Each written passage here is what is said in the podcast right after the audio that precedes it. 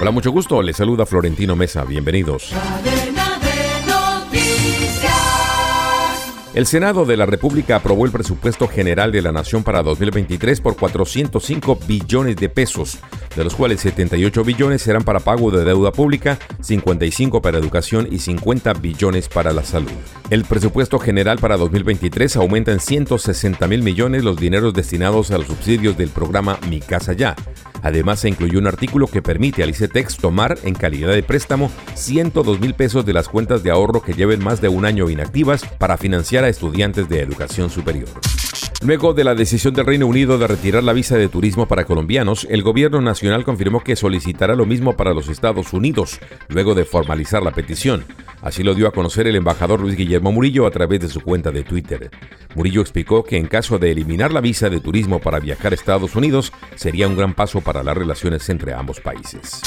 Una finca denominada Mi Ranchito, que era propiedad del ex cabecilla paramilitar Freddy Rendón Herrera, alias El Alemán, fue entregada al Fondo para la Reparación de Víctimas por la Fiscalía General de la Nación a través de la Dirección de Justicia Transicional.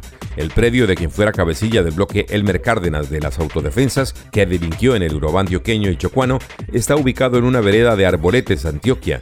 Tiene una extensión total de 786 hectáreas y está evaluado en 3.600 millones de pesos. Descarga gratis la aplicación Red Radial y encuentra siempre una radio para tu gusto. Escucha lo mejor de la radio hablada en Colombia, noticias, deportes, entretenimiento, programas familiares, música en todos los géneros y gustos, y cada hora los avances informativos en cadena de noticias. Descarga ya la aplicación de la red radial disponible en Google Play Store y lleva la mejor radio en tu celular. Investigadores de Estados Unidos crearon artificialmente en un laboratorio una cepa muy letal en ratones del coronavirus causante del COVID-19.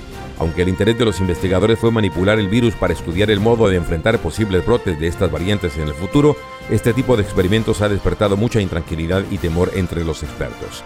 De hecho, esta variante artificial del virus podría ser hasta el momento la forma más contagiosa del COVID y escapa con facilidad a la inmunidad adquirida por las vacunas.